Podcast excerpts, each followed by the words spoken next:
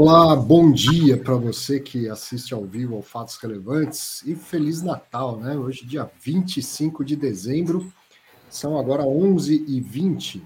A minha ideia hoje era gravar, e assim como você, eu também tenho um almoço de família para comer o que sobrou da ceia, aquela coisa toda. Então, minha ideia era gravar de manhã para ficar livre, não ficar preocupado com o horário e aí levar o, o fato, programar para ele entrar ao ar às 17 horas. Acontece que ao vivo é muito mais legal. Então a gente faz aqui como se fosse para gravar, vai ter um monte de gente que só vai assistir às 17 ou depois, durante a semana, mas é muito melhor fazer ao vivo do que simplesmente gravado.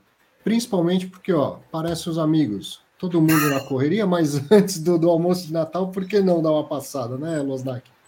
Sim, sim, bom dia, Arthur. Também tem almoço hoje, né? Mas é, antes do almoço dá para a gente participar um pouquinho aqui do, do, do, da, do, resumo da semana, né? Isso aí, dá uns pitacos e tal. Aí pega as pessoas do supetão, mas sempre vai ter também olha, bastante gente ao vivo aqui com a gente, participando no, no, no chat. Muito, muito bom. Bom dia para todos, para quem está ao vivo, para quem vai assistir gravado depois.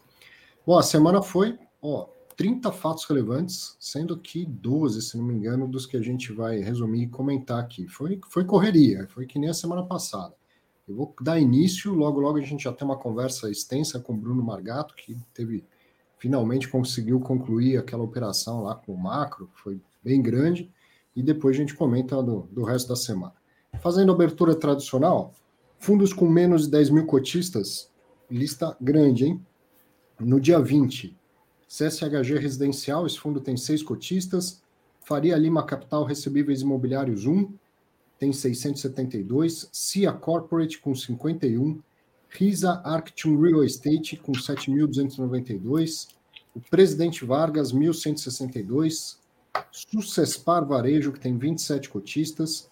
BB Renda Corporativa, 8.806.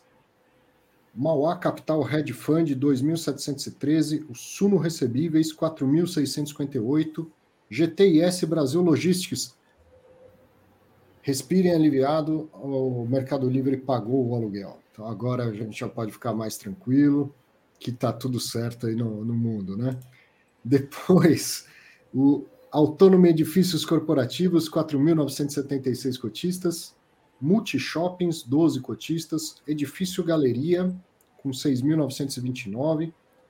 No dia 23, o HBC Renda Urbana tem 13 cotistas, Red Logística, 3.801 cotistas, Brio Real Estate 3, com 232 cotistas, Brio Multiestratégia, 196 cotistas, Ouro Invest RE 1, tem 204, e no dia 24, sexta-feira, o Suno Recebíveis com 4.658 cotistas.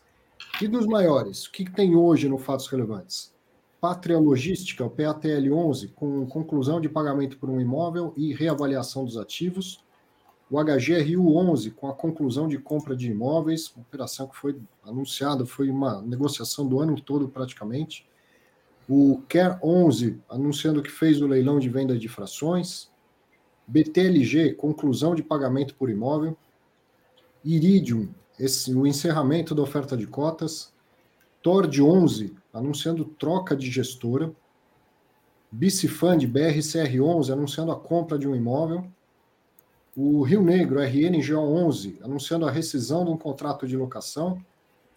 XP Malls, com a conclusão da compra de um imóvel a Cine Properties, né, a companhia aberta, Cine Prop, uh, PropTech, Sim PropTech, com a conclusão de venda um imóvel, que foi o imóvel vendido para o XP Malls, que, que a gente vê no fato relevante acima, e o Vino 11, com a reavaliação dos ativos.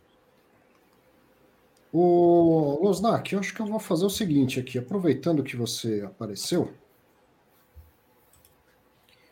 Os dois principais fatos relevantes da semana foram o do HGRU e o do Bicifund.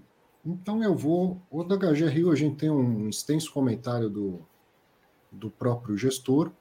Eu vou começar pelo do Bicifund, e aí eu dou as minhas impressões, você dá as suas impressões, a gente enriquece esse fato, fatos relevantes com os olhares sobre essa operação. Você topa? Porque eu sei Sim. que você tem, tem horário aí, que você não vai ficar Sim. o tempo todo aqui no Fatos Relevantes, então eu vou passar já para o primeiro fato relevante que a gente vai comentar na semana vai ser do BC. Vamos lá. Então, no dia 22 de dezembro, o BTG Pactual Corporate Office Fund, que é o BRCR11, ou famoso BC Fund, que é administrado e gerido pelo BTG Pactual e tem 131.206 cotistas, anunciou a compra ou a recompra, vamos dizer assim, indiretamente via FI Prime de 60% do edifício Torre Almirante, que fica no Rio de Janeiro, por 384 milhões, o que equivale a 15.307 reais um metro quadrado. Sendo que 139 milhões foram pagos à vista pelo FI Prime, 245 milhões vão ser pagos com recursos de terceiros, ou seja, com uma emissão de CRI feita em duas tranches. 95 milhões é por 12 anos e vai custar CDI mais 2,6. 150 milhões por 15 anos ao custo de IPCA mais 7,10% ao ano nos dois casos, né? E essa dívida tem carência de um ano e meio para o pagamento de juros. O imóvel é um AAA no centro do Rio de Janeiro, que já foi do fundo, inclusive, e está 64% vago. O cap rate é de 9,2% ao ano se o prédio estivesse todo locado pelos valores atuais. Veja, não é que essa operação vai gerar 9,2% ao ano do jeito que, que está agora. É, provavelmente o cap aí deve ser quase zero porque o prédio está 64% vago. Mas, é, pegando o valor dos contratos de locação desses 36% aí que estão ocupados, com essa base, extrapolando isso para o prédio inteiro, daria 9,2% ao ano. O prédio é, é, excelente, um baita prédio, uma qualidade excepcional lá no Rio de Janeiro. A dificuldade é a situação que está o Rio de Janeiro. Né? Um pouco sobre a tese de investimentos do, do, do BC Fund. Aí eles colocaram aquele famoso né, ciclo do mercado imobiliário em forma do, do reloginho, e aqui é, enfatizando que o Rio de Janeiro está aqui nessa fase da recessão e próximo de virar para a fase de recuperação.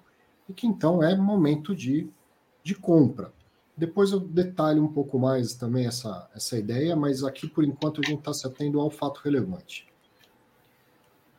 Tem essa, só que eu vou deixar maior, tá interessante isso na tese de investimentos, explicando a venda e a recompra. Então, ó, primeira parte, tá? Veja que agora é o mesmo gráfico, eu só vou deixar ele maior, quebrando em duas partes. Primeira parte, os valores estimados pela gestão do fundo, com base nos parâmetros atuais de construção civil e desenvolvimento de ativos de qualidade. Então, aqui eles estavam calculando o custo de reposição do ativo e chegaram lá a 372 milhões. Então, eles pagaram próximo disso, mas um pouco acima, né? A operação é de 300 e... Deixa eu voltar. 384 milhões. Então, pagaram um pouquinho acima do custo de reposição. A segunda parte daquele gráfico é, mostra a operação de ter vendido em 2019 e a recompra agora. Então, com o desinvestimento em 2019, foi possível realizar a aplicação da, da parcela recebida à vista em ativos com cap mais atrativos à época. Os valores recebidos referentes à correção monetária da parcela a prazo da venda de 2019, esse quadro seria esse 3 aqui. O desenvolvimento se deu em um momento desafiador do mercado, com altas concessões de locação e áreas vagas, assim o fundo obteve economia referente à manutenção dessas áreas em seu portfólio, que é essa conta aqui ó, da economia do, do carrego. Ou seja, se esse imóvel estivesse no fundo, se estivesse carregando essa vacância toda, isso ia custar, evidentemente, né? Então essa é a conta, o quanto ganha com a venda, o quanto ganhou alocando em outras em outros ativos, em outros investimentos e quanto deixou de, de custar esse carrego. Então aqui tem um benefício econômico calculado de 3,6 milhões, foi isso que eu, que eu entendi. E aí eu bati um papo por telefone com, o Ronaldo Rodrigues, não, não deu certo da gente gravar, mas eu bati um papo com, por ele, com, com ele por telefone, eu sei que o, o Losnak também conversou com ele, eu fiz aqui um resumão do que a gente falou. Então, a conversa que eu tive com a gestão por telefone. A ideia de que São Paulo está ficando com preços altos. A gente está vendo caps aí de 6, 6,5 e tal. São Paulo está ficando com preços altos, enquanto o Rio de Janeiro segue depreciado mas a gestora já nota uma melhora na movimentação dos inquilinos lá no, no Rio de Janeiro, acreditando que o pior já passou.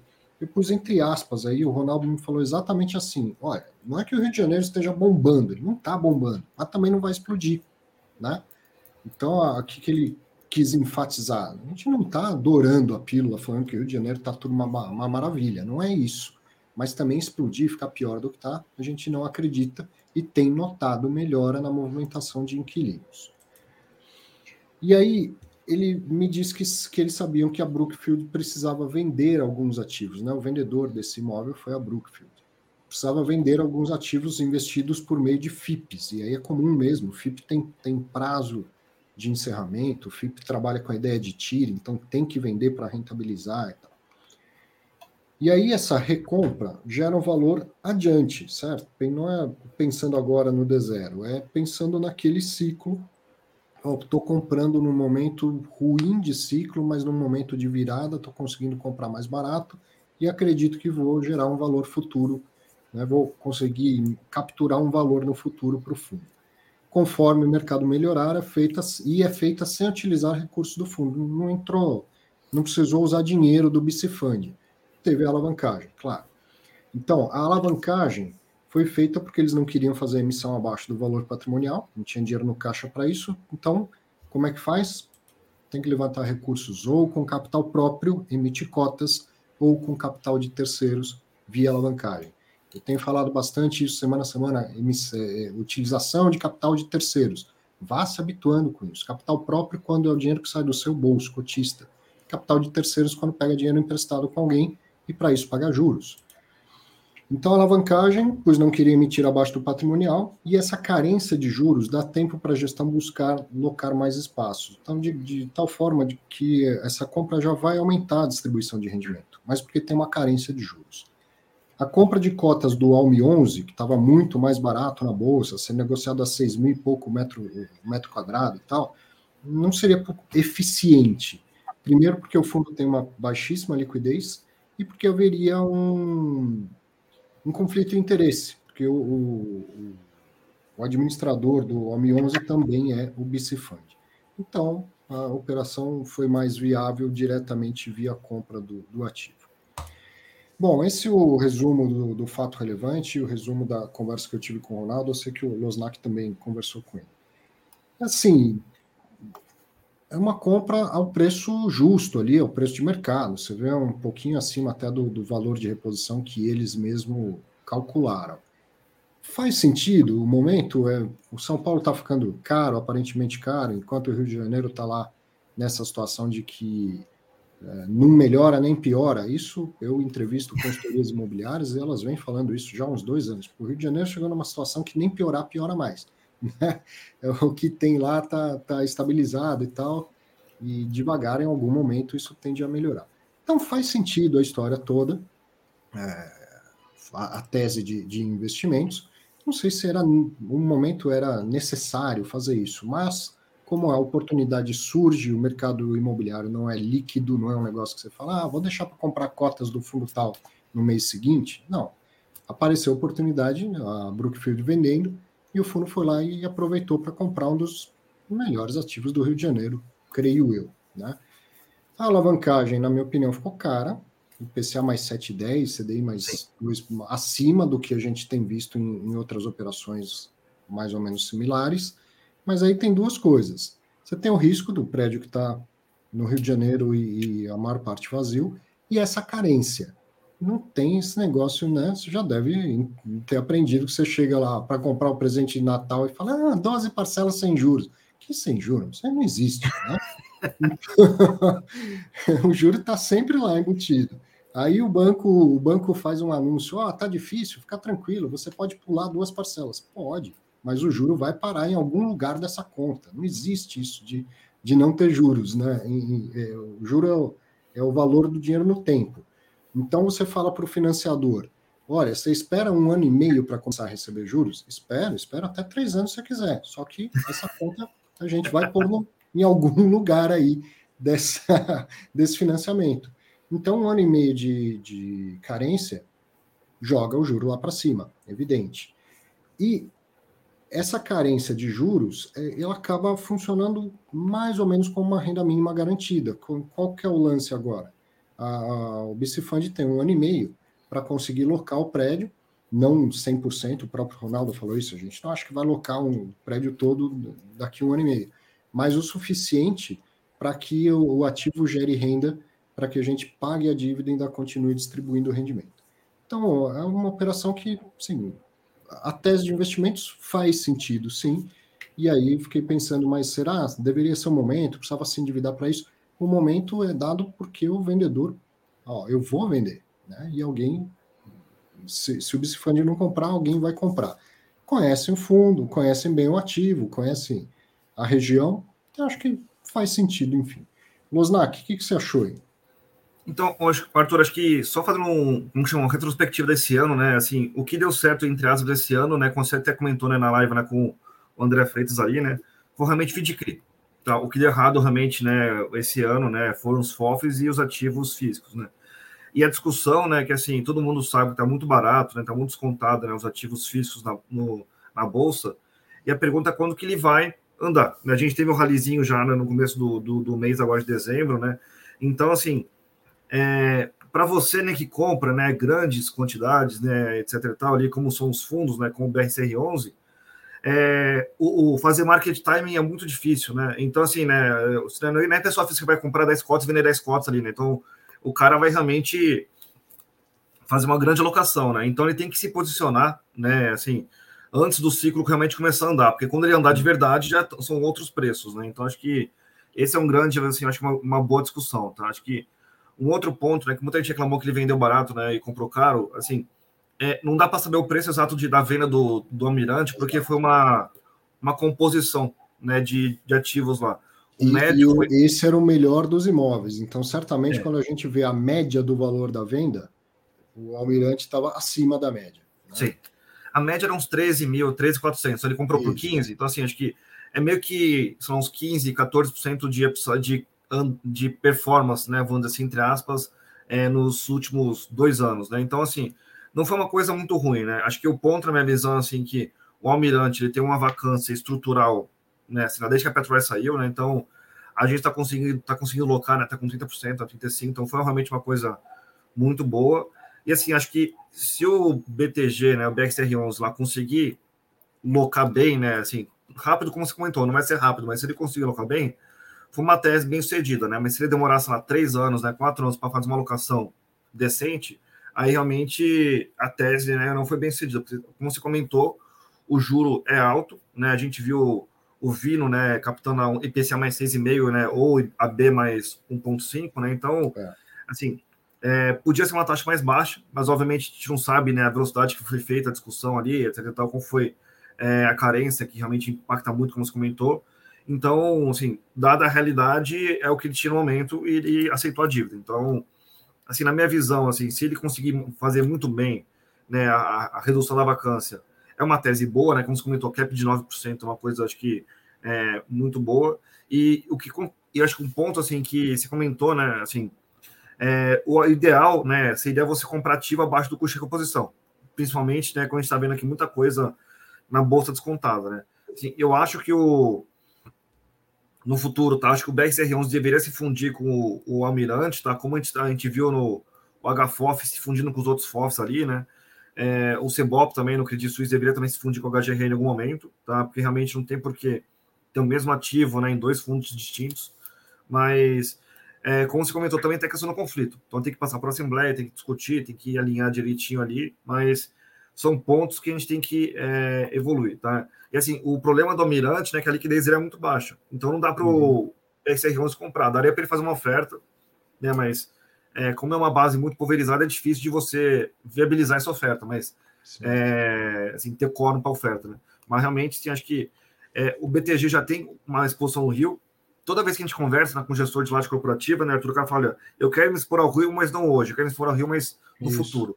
E uma hora o futuro vai chegar. Tá? Acho que o BTG deu o primeiro passo aí de se expor ao Rio de Janeiro, né? A gente não está vendo o RBR Properties, né? o HGRE, né? Assim, os outros fundos ali, né? É, querendo se expor ao Rio de Janeiro, mas uma hora ou outra eles vão né, se expor ao Rio de Janeiro. Então acho que Sim.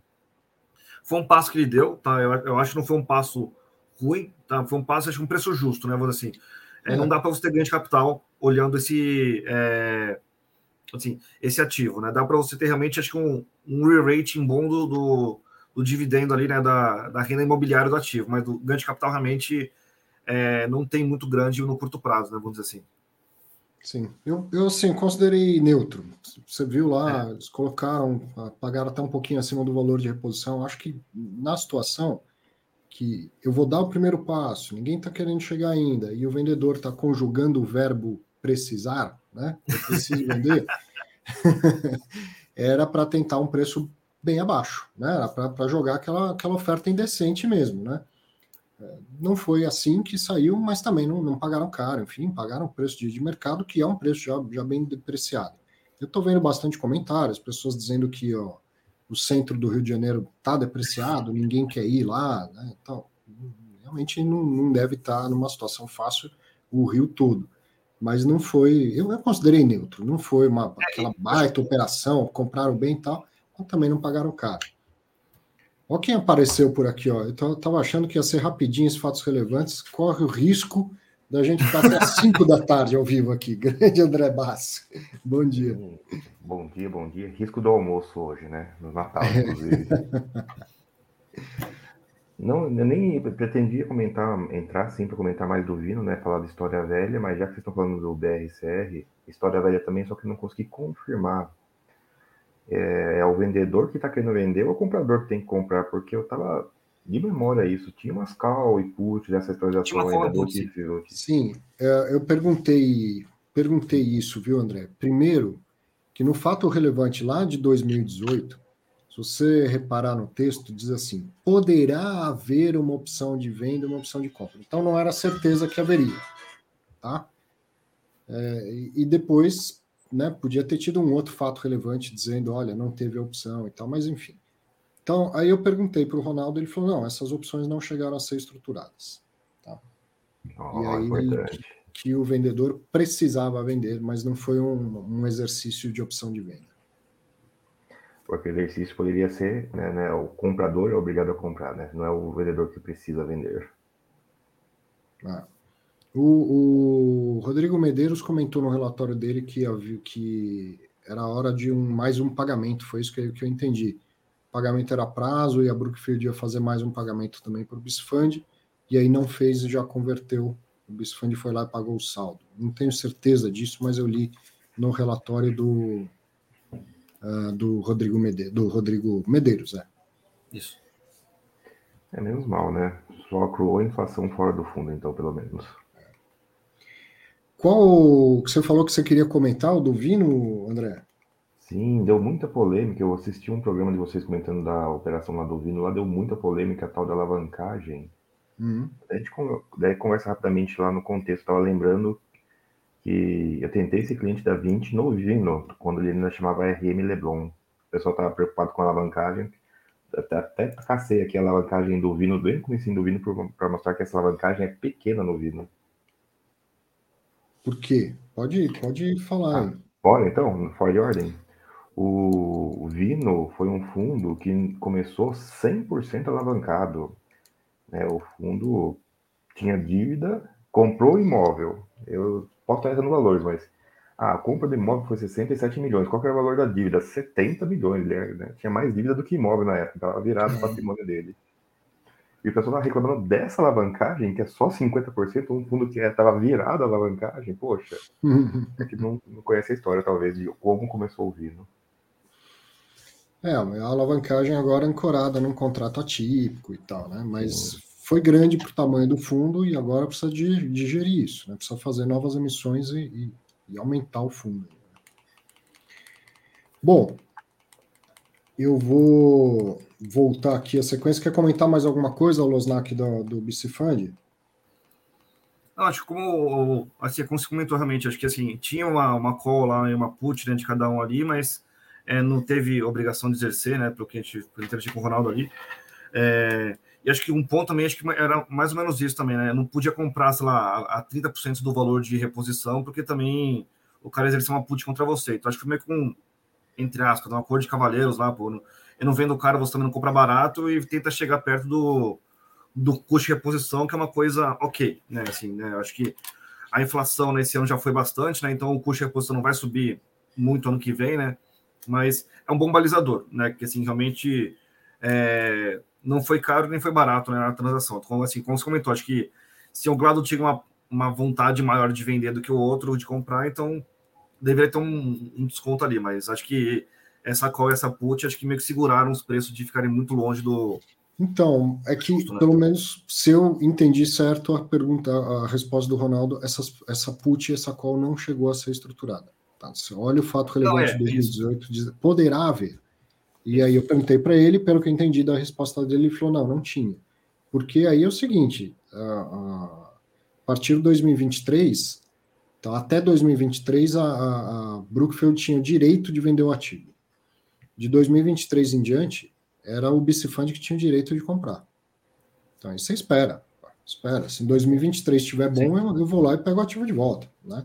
Claro que a gente não sabe detalhes disso, a que preço seria, né? não vai ser no mesmo preço de, de entrada e saída e tal, mas pelo que eu entendi da conversa que tive com o Ronaldo, não chegaram a estruturar essas, essas opções, que estaria nesse ativo e no ativo do Eldorado. Né? Isso. E, o Eldorado é muito bom, sim rápida história antiga, né? Para quem não conhece, quem que é esse Prime, né? Esse Prime é o veículo de alavancagem do BRCR, né? As operações alavancadas, a maioria ficam dentro do Prime. Os imóveis soltos, né, liberados, estão, pra, estão no nível do BRCR mesmo. Maravilha. Vamos continuar aqui. Ó, no dia 20 do 12 e 22 do 12, o Pátria Logística, que é o PATL 11, administrado pela Vortic, gerido pelo Pátria, o fundo tem 12.848 cotistas. Então, dois fatos relevantes. O primeiro, é dizendo que o fundo pagou a terceira e última parcela da compra do galpão de Jundiaí, nessa parcela de 10 milhões 236 mil, e que o rendimento de dezembro de 2021 não muda, mas os de 2022 devem crescer 2 centavos por cada cota. E aí tem uma foto do, do imóvel. E a gente gravou entrevista, inclusive, na época que eles soltaram um fato relevante, falando da aquisição, eh, e, mostrando esse, os dois imóveis, um do lado do outro, inclusive, que o fundo comprou. E o segundo foi sobre a reavaliação, né? A Cushman reavaliou os ativos do fundo e gerou um valor 2,9 superior aos anteriores, o que dá uma variação positiva de 2,8% no valor patrimonial da cota equivalente a R$ 2,70 por cota. Senhores, algum comentário? Eu, rapidinho, né? Que triste, outra reavaliação negativa, né, infelizmente. Nesse sei, caso. Tá... Foi... Não, foi positiva na nominal, eu concordo que foi positiva ah, na nominal. Sim, sim, ok. Mas não, não repõe nem a inflação, e aí é algo né, que a gente sempre discute aqui. Uh, tá aí, não, não repôs a inflação no, no preço do, do ativo. É, agora, o que, que vai repor a inflação todos os meses? É a NTNB, porque vai lá acruar no preço. O imóvel, por contrato. É. por contrato, exatamente. O imóvel não está contratado com o mercado que tem que valorizar de acordo com a inflação. É, no longo prazo tende a valorizar até acima? Sim, mas a gente não vive no longo prazo, a gente vive no dia de hoje. Então tem épocas né, que vai valorizar e vai, vai repor a inflação e ainda valorizar, tem época que vai vir abaixo da inflação. Nesse caso, teve um, uma valorização nominal, uma perda real. Tem época que desvaloriza o imóvel em si. Né? É, o XPCM, né? Desvalorizou 20%, né? Assim, mas. É, é. Eu acho que o ponto é esse, né, Arthur? Se você não tiver essa tese, né, de que o imóvel, né, valoriza, né, um pouco mais que a inflação no médio e longo prazo, é melhor você comprar no TNB mesmo, né? Então, acho que, assim, você tem, tem que ter essa expectativa e ter como acompanhar o, vamos dizer assim, o risco maior, né, pressupõe, né, entre aspas, um retorno potencial maior, né? E é NTNB no vencimento, né? Que no meio do caminho, isso, né? Isso, isso. Lembrar-se disso, é no vencimento. É, é assim, a, a, inflação vai ser reposta na NTNB? Vai, todos os meses. Só que não significa que o preço dela vai subir, porque tem uma parte pré-fixada que faz com que o preço oscile mais do que fundo imobiliário, inclusive. Tá? As NTNBs de longo prazo tem uma volatilidade maior do que o IFIX. O, o IMA B5+, tem volatilidade maior do que o do IFIX. Bom, vamos para o segundo fato relevante maior aqui da semana, que foi do HGRU. No dia 20 do 12, o CSHG Renda Urbana, que é administrado e gerido pelo CSHG, tem 149.385 cotistas, anunciou que finalmente concluiu a compra daqueles nove imóveis da fase A, né, que foi anunciada no, primeiramente no fato relevante do dia 10 de maio. Semana passada ou retrasada já teve um outro fato relevante. Pode, aquilo. E eu fui explicando isso. É, mostrei lá né, que, que né, tinha fase A, fase B, fase C. E agora o que fizeram aqui estão dizendo que concluíram a fase A, que foi anunciada em 10 de maio. Então, finalmente, a gente sabe quais são os imóveis. E eu fiz uma tabelinha, depois ontem li o, o, o, relatório do Medeiros, pela primeira vez o relatório do Medeiros saiu antes do Fatos Relevantes. Ele fez uma tabelinha praticamente igual, foi muito curioso. Quais são os imóveis? Ó, Mineirão Contagem, Mineirão Uberlândia, Atacadão Cambé, Mineirão Natal, Mineirão João Pessoa, Mineirão Juiz de Fora, Mineirão Foz do Iguaçu, Mineirão Uberaba e Atacadão São Carlos. Então lembra que o vendedor dos imóveis é o macro mas desde aquele primeiro fato relevante, eles deixaram claro que o macro não era quem ocupava os imóveis, certo? O macro está vendendo os imóveis alugados para essas redes de varejo, Mineirão e Atacadão. Para cada uma delas aqui, ó, na maioria dos casos, tem correção por IPCA e participação no faturamento, sendo que, na maioria, a participação no faturamento é de 1,5% sobre o faturamento. Não tem participação do faturamento do Atacadão Cambé, e o índice de correção IGPM. Não tem participação no faturamento do Mineirão Foz do Iguaçu, e, mas aqui nesse caso o índice é IPCA. E no Atacadão São Carlos, a correção é por IGPM e a participação no faturamento é de 1%. Nos demais, tudo IPCA com 1,5% de participação no faturamento. Em que sentido? O que for maior, o aluguel fixo ou a participação no, no variável, no, no faturamento do, da loja. O preço total de aquisição dos 11 imóveis, não só dos, dos 9 aqui anunciados, vai ser de 222 milhões 874, sendo que parte vai ser pago com capital de terceiros, uma alavancagem por meio de um CRI. Desde do dia 9 de dezembro de 21, a HGRU já começou a ter direito à receita de locação dos imóveis, de todos eles, dos 11, o que dá 1 milhão 413 mil reais por mês, que equivale a 7 centavos por cota. E a conclusão das compras dos imóveis das fases B e C, que é o de Belo Horizonte e de Serra, no Espírito Santo, vai acontecer após o vendedor cumprir com condições precedentes. E são longas essas condições aí, mas você veja que o, o aluguel já está entrando para o fundo. Depois tem todo aquele como que foi feito o pagamento da, da fase A, eu não vou nem falar aqui, porque na conversa com o Bruno a gente passou esse slide, inclusive, e ele foi comentando, tá? Então é o seguinte, eu vou, vou ter, um, ter uma longa conversa com o Bruno aqui de 30 minutos, e eu estou até preocupado com o horário de, de vocês. Querem fazer algum comentário antes de eu, de eu colocar o vídeo? Eu sei que o Losnak já já vai comer arroz com, com uva passa. Não, mas acho que o, o, o, ponto da minha visão, assim, acho que eu estou feliz, né, Arthur? Acho que realmente é a tese ali, né, de você pegar um aluguel variável, né, que a gente vê muito em shopping, né, eles transportarem né, isso pro realmente para o varejo né, de rua, acho uma coisa muito boa, né? E, obviamente, você acaba tendo. É, como que chama? Peraí, uma peraí, taxa. peraí. Ah. Tava, tava. Tá no, tá mudo, mudo aí, André. Tem que tirar o mudo. Ah, tá. Não quis falar. Então, assim, acho que uma coisa que eu acho muito boa é isso, né? A gente trabalhar com aluguel variável, né? Pra gente, assim, a gente, a gente, sempre brinca, né? O shopping, né, é um varejo, né? Assim, é uma NTNB com performance de varejo, né? A NTNB que você ganha inflação ao longo do tempo ali, e realmente o varejo dá muito bem, tem aquele aluguel variável que vai performar bem. Então, o que a gente está vendo agora no Credit Suisse, né, é realmente ter essa exposição ao variável é, de uma maneira, vamos dizer assim, né, mais controlada, né? Então, acho que é, Infelizmente, né, quando você pede o variável, né, o seu aluguel fixo, né, fica um pouco mais baixo, tá? Mas realmente, se a gente tiver uma recuperação da economia, né, o varejo voltar, né, nos próximos anos, vai ter uma boa performance e o, o HGRU. A gente está vendo já, né, o aluguel variável, né, superando o aluguel mínimo lá na Pernambucanas, né, então acho uma coisa que existe, né, que dá certo, né, Sim. mas obviamente a gente tem que agora entender, né, os ativos aí que está tendo agora, é, que ele colocou dentro do, do fundo, né, com o macro que você comentou, né, que vai se vai dar certo ou não, né, esse aluguel variável. Se o aluguel variável é, é plausível ou não, tá? Acho é uma discussão. Mas per se, né, acho uma coisa boa você ter essa exposição variável, né? Eu, eu, também gosto. A conversa foi de 30 minutos, não foi à toa. Tem muito detalhe aí, muita coisa a mais que a gente vai, vai aprender. Inclusive que esses contratos são típicos, são típicos. E que não foram negociados pelo CSHG. Ele está assumindo esses contratos. Fala, André, quem que é? é a, a, mamãe Bassi? Mamãe embaixo, estava aqui no é escritório, eu. né? Eu falei, dá um oi pra gente, mas sim, eu sabia que estava com o microfone cortado, para não atrapalhar o que estavam falando. Acabou atrapalhando, desculpe. Um bom Natal para ela também. Quer comentar alguma coisa dessa operação do HGRU? Não, não, tranquilo. Não tem.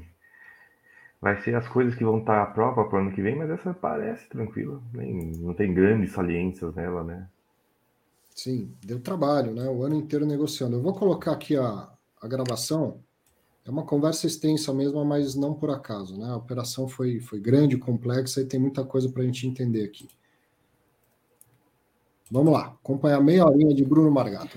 O Bruno Margato é quase Natal e você está aqui explicando a operação. Se foi difícil de eu entender, deve ter sido mais difícil ainda para você negociar, né? Exatamente. Para a gente foi um pouco difícil. Bom, primeiro, boa tarde, né? É, boa tarde a todos, boa tarde, Arthur. Prazer estar aqui de novo. É, sim, de novo aqui a gente, né, perto do Natal. É, o ano passado a gente concluiu, não sei se vocês lembram, mas a aquisição dos terrenos lá de Extrema no dia 23 à noite. É, dia 24 a gente ainda estava aqui passando escritura, fazendo coisa, mas foi por um bom motivo, né? Depois teve, a gente conseguiu vender e tudo, fez uma, uma boa transação para o fundo, no caso era o HGLG, né? E esse ano aqui de novo, uma transação que durou putz, quase, um ano. quase o ano todo, né? Foram nove meses aí de transação, o mercado estava bom, mudou, ficou ruim, é, o mercado fechou, o mercado de, de equities também fechou, então a gente teve que fazer algumas mudanças, algumas adaptações na estrutura, é, tanto do lado de cá quanto do lado de cá, e a negociação ficou um pouco mais difícil, mas no fim deu tudo certo, acho que a gente conseguiu concluir, é uma transação boa para o fundo, é, vocês devem ter visto aí os, os custos, né? O, o preço de aquisição dos ativos está muito competitivo. A gente está comprando, na nossa visão, a, abaixo ou a par de custo de reposição, nossa visão bem abaixo, na verdade. Hoje a gente fez algumas lojas em construção, né? No, no SPVJ, que é um, é um, é um veículo que o, o renda urbana é majoritário, então a gente conhece bem os números. E, e, lá a gente comprou terreno, fez, fez construção de algumas lojas para açaí.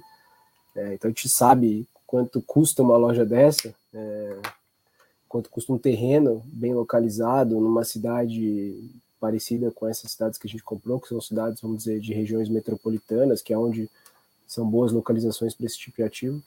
E são terrenos de fato caros, difícil de achar, porque são terrenos grandes, é, hoje em dia cada vez mais difícil.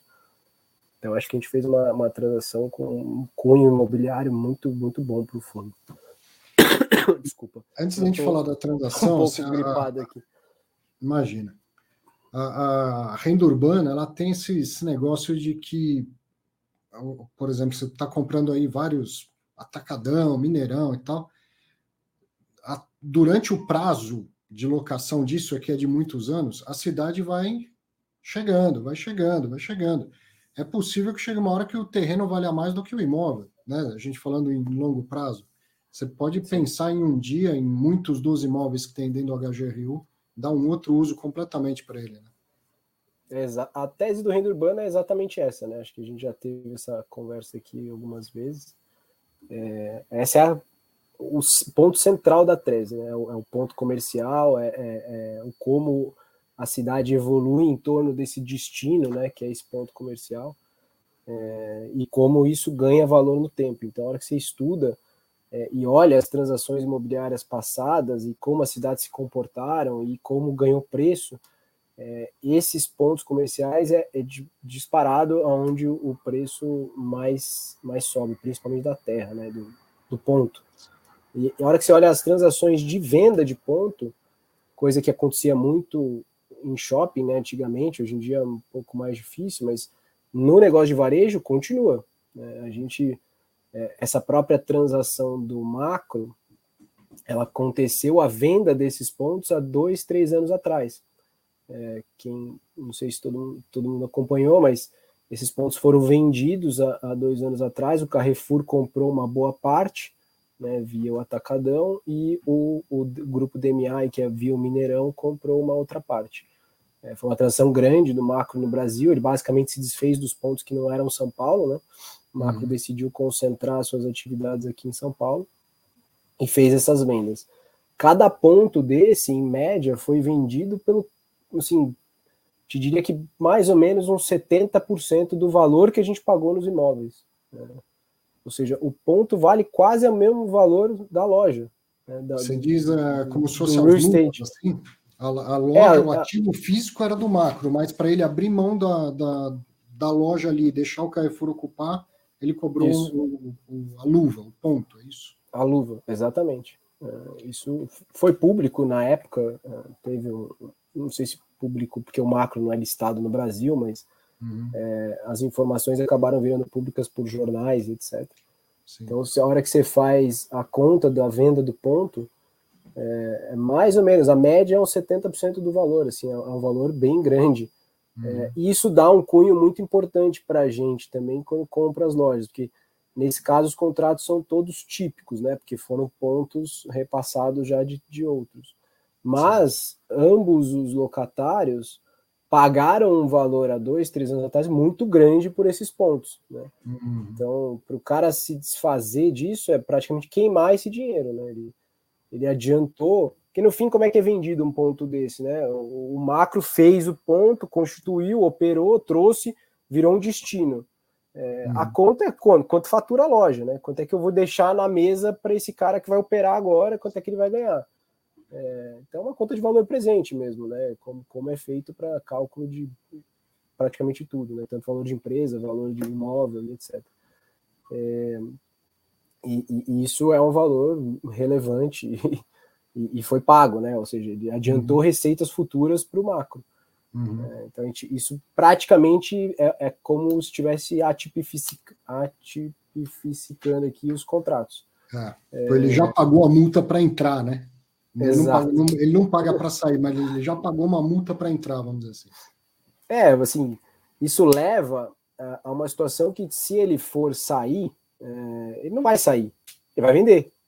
Aquele hum. ponto tem valor, né? Ele pagou por aquilo, aquilo teve um desempenho X ao longo de X anos, continua tendo um desempenho Y por três anos e aquilo tem um valor.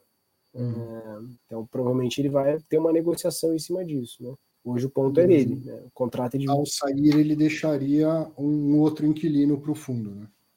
Exatamente. Exatamente. Então, isso então, deu um conforto grande para a gente também aqui.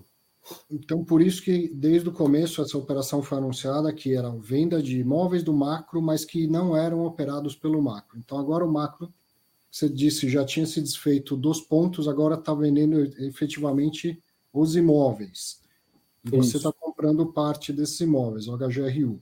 Eu fiz um resumo aqui, eu sei que a operação são de 11, mas o que foi divulgado agora no dia 20 foi a conclusão dessa fase A, né? Isso. Ai. E aí isso engloba esses imóveis aqui, ó, Mineirão Contagem, Mineirão Uberlândia, Atacadão Cambé, Mineirão Natal, Mineirão João Pessoa, Mineirão Juiz de Fora, Mineirão Foz do Iguaçu, Mineirão Uberaba e Atacadão São Carlos. Evidente que o nome do imóvel já revela quem é o inquilino, né? Uhum. Boa parte Perfeito. deles, mas nem todos, tem variável no, no, no, faturamento, no aluguel, né? Perfeito. E, e é, o que eu achei curioso. Parte é que... IPCA, parte é IGPM. Isso. É, quando eu vi que dois não tinham variável, eu pensei que era o atacadão não topou variável, mas na verdade tem um que é do atacadão, tem um que é do Mineirão, que não tem variável, né? Sim. É, é um... acho que é mais por conta da região do que por conta de, do, do, do próprio atacadão ou do Mineirão. Tá? A, a, negociação com o Mineirão, que pelo que a gente na verdade está assumindo o contrato, né? Então essa negociação nem foi nossa. Uhum. É, o que a gente tem é o histórico dessa, dessa negociação. Então o Mineirão sim aceitou o, o variável é, desse 1,5 é, em praticamente todas as lojas, né, quando eles fizeram essa negociação. E Cambé, acho que é uma loja. Cambé, na verdade, é região metropolitana de Londrina, né? É, então, é praticamente Londrina, que não é. Porque quem vê Cambé acha que. Pô, nem, quem não é de lá nem sabe que, que é, quem é Cambé, né? Mas Cambé é uma, é uma cidade de passagem de, de Londrina ali. É, onde tem, tem bastante é, atacarejo ali na, perto, inclusive, do, do nosso. É, então é, é, mais por conta disso, tá? não, não, tem muito a ver. Então esses e... contratos eles já existiam, você tá, o fundo está assumindo os contratos, né? Perfeito, é como eu falei, né? Eles já tinham faz, feito a venda dos pontos para esses locatários, a gente está assumindo o contrato que, que foi feito com, com esses locatários, são contratos de longo prazo, é, a gente vai divulgar o prazo, mas é um prazo bem longo. É, a gente acabou não colocando no FR agora por descuido, mas é, é, obviamente naquele a gente sempre faz um, um, um material bem completo da, da, da, tese de aquisição, né? Que, que a gente sempre, desde lá de trás, tem feito. E, e, aí lá sim a gente vai colocar todos os dados certinho e, e vai, vai divulgar a informação, mas são contratos eles têm prazos diferentes, então, não vencem todos mais ou menos na mesma data? Né? Não, vencem tudo quase junto. Né? Uhum. E é um prazo bem longo. Quando é. o macro fez essa grande venda dos pontos. Sessão dos pontos, exatamente. Então fez a sessão de, se não me engano, era 20 mais 20, mas a gente vai divulgar certinho né, para todo mundo ter a informação correta. Mas é um prazo bem longo.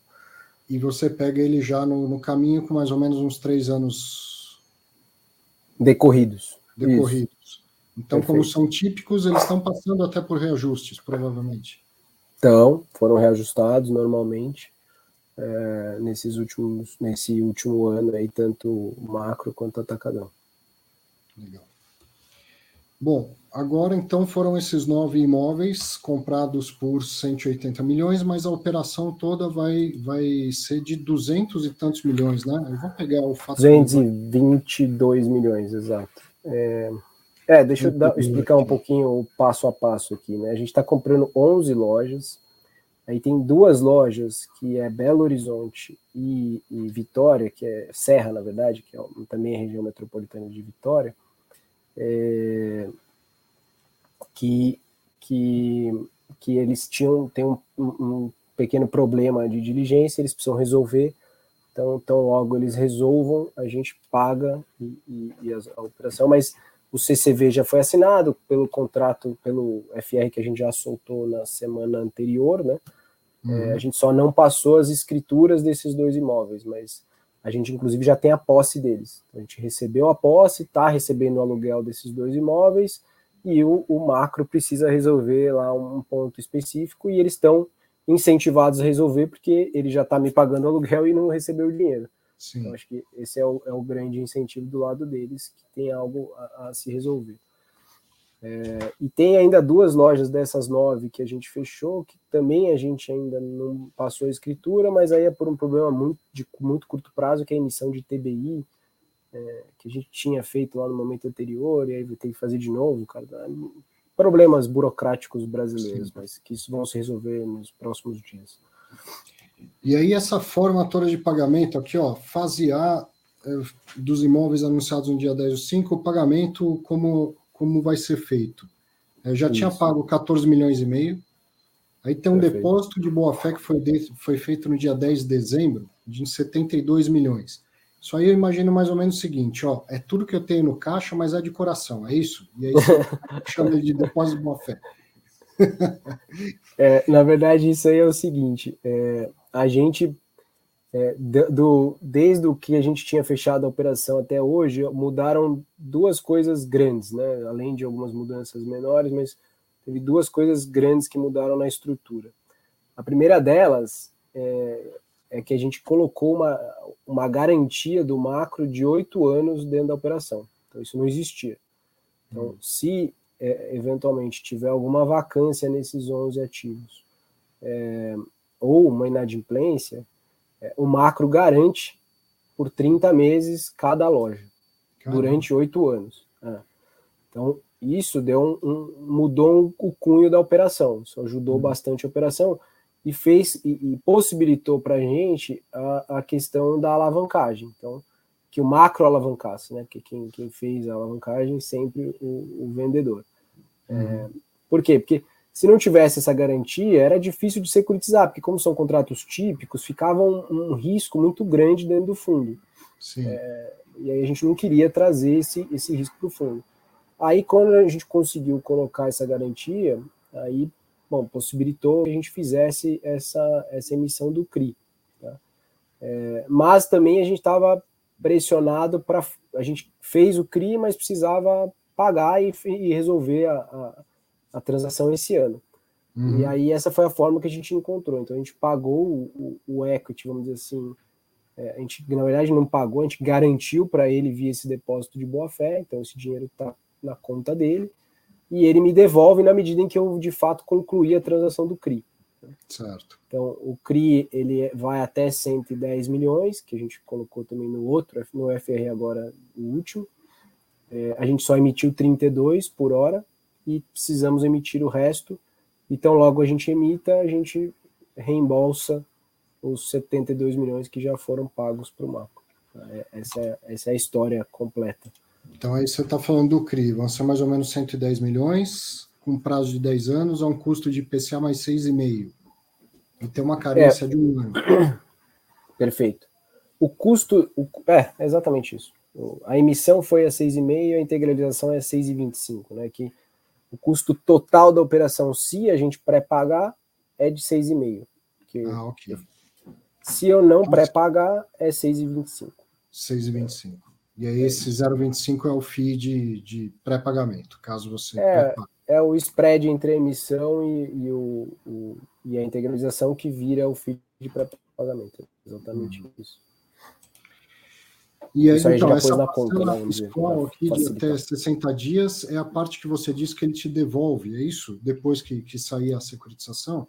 Não, não. O, o, o que me devolve é o depósito de boa-fé que eu fiz para ele. Ah, ok. Se sair a securitização. Se não sair, não, ele não devolve. Então, se, se sair, ele devolve. O ah. 7,5 é, eu ainda preciso pagar para ele, mas esse uhum. 7,5 é garantia desses oito anos. Então, para garantir esses oito anos do macro, a gente fez uma escrow de 7 milhões e meio, que vai ficar lá parada durante os oito anos e meio. Esse dinheiro é do macro. É, e vai ficar em garantia esta garantia que ele está me dando de vacância e inadimplência por oito anos. Tá? Entendi. Um dinheiro que fica lá parado no maestro, no fundo, usar se necessário for. Tá? E aí tem essas parcelas 12 meses e 24 meses. Perfeito. São... E aí a gente, é, a gente da transação está pagando 70% à vista, que é o que a gente uhum. já pagou, parte é depósito de boa fé, mas tá, tá, tá pago ou garantido, vamos dizer assim. E aí os outros 30%, 15% a gente paga em 12 meses, 15% em 24, tá? É, isso ajuda a rentabilidade nos dois primeiros anos, né, obviamente. E, e, e também é, essas parcelas estão condicionadas a soluções de coisas imobiliárias, tá, de hum. diligência. Então tem uma lista bastante é, tem uma lista de coisas a, a, se fazer, tanto de cunho físico quanto de cunho documental dos imóveis, que o macro precisa resolver tanto na parcela de 12 quanto na parcela de 24. Se não resolver, é, esse dinheiro não é pago. E aí é pago quando dá solução, né? Isso é por Sim. loja, tá tudo divididinho e, e etc. Isso é um problema. Então, tem condições, condições precedentes para ele, ele atingir e, ele, e esse valor é um valor que nos dá conforto de que, né, se por algum motivo o não fizer nada, eu, eu tenho lá o dinheiro que eu vou lá e faço. Né? Isso que eu ia perguntar. Problema. São, são, problemas que são solúveis. Você espera que isso. ele resolva isso para você. Se ele não resolver, ele não recebe. Aí você vai lá e encara e, e resolve. Entendido. Perfeita, perfeito. É exatamente isso. E, e, com isso, já recebendo o aluguel das 11 lojas, isso deu 7 centavos por cota. Mas então, eu posso entender que além da alavancagem, tem esse parcelamento 12,24 aí, né?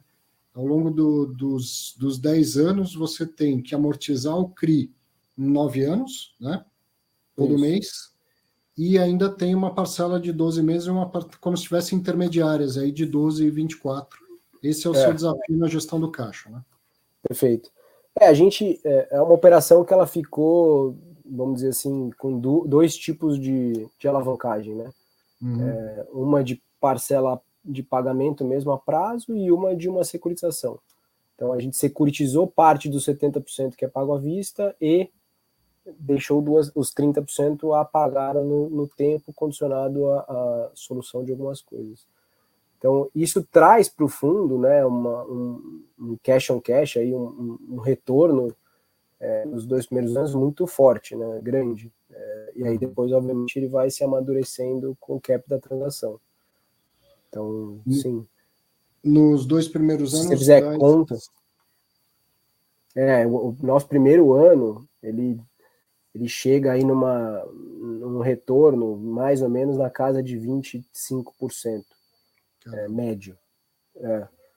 Por quê? Porque eu não paguei 30%, estou recebendo todo o aluguel e, e, e dentro dos 70% alavanque, é, fiz a operação de securitização, né?